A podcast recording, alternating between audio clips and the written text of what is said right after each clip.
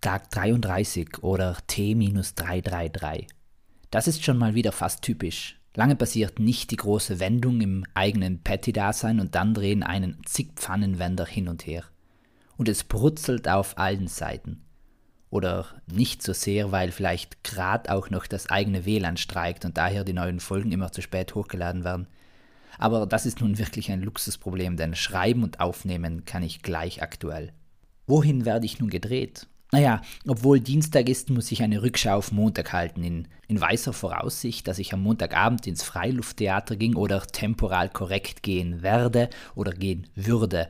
Nein, es darf keine Frage der Würde sein, ob jemand ins Theater geht. Auch wenn den Zuschauenden gerne vorgeworfen werde, sie könnten sich die Probleme der Welt anhören, weil sie sie selbst nicht hätten, so ist vorgeworfen bildlich wieder schwer in die Realität umzusetzen und andererseits ist ja der Zweck vom in der Antike strukturiert gedachten Theater, Menschen zu Veränderung, Läuterung und Mäßigung zu bewegen.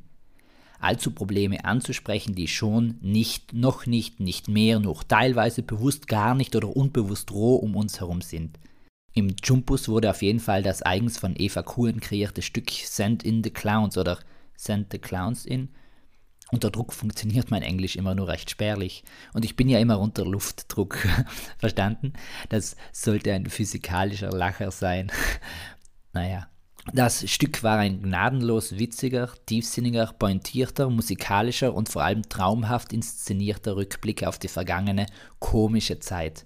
Und weil ich es allen empfehle, die diesen Blockcast zeitnah hören, selbst hinzugehen, möchte ich nicht spoilern und bloß die Schlussszene nochmal mental auf meiner Zunge zergehen lassen oder trefflicher meine Augen durchspielen lassen und meine Ohren durchklingen lassen. Acht Clowns, wenn ich mich nicht ganz irre, stehen beim Schlusslied auf der Bühne und singen gemeinsam. Und das, was bei mir hängen blieb, ist der Grundtenor, dass wir alle für Erheiterung, Erleichterung, Verschönerung, Beseelung, Gefühl, Charakter und Gemeinschaft zuständig sind. Wir, die wir Menschen sind, oft unsere Masken tragen, aber immer mitten im Leben stehen, mit unserem Sein und Seinwollen. Fast schon kitschig, oder? Da wäre Shakespeares Hamlet schön blöd dagestanden, wenn plötzlich eine neue Frage im Raum stand, nämlich sein oder sein können. Das ist hier die Frage. Und dann war ich gerade den Sonnenuntergang genießen, also jenen Sonnenuntergang, der sich hinter der Nebelwand ereignet hat.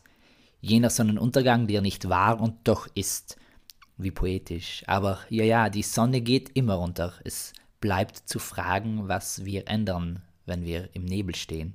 Apropos Nebula. Es streiten sich derzeit die Geister, ob Nebula nun wirklich tot ist oder in Guardians of the Galaxy 3 wieder auftaucht, weil sie schlussendlich im Endgame ja nicht pathetisch verschwindet.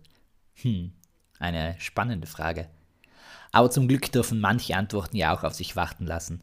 Euch allen einen schönen Tag mit dem Lebenshint. Wir sehen nicht immer, was wir wollen, aber doch meist das, was wir können. Peace, Amen and out.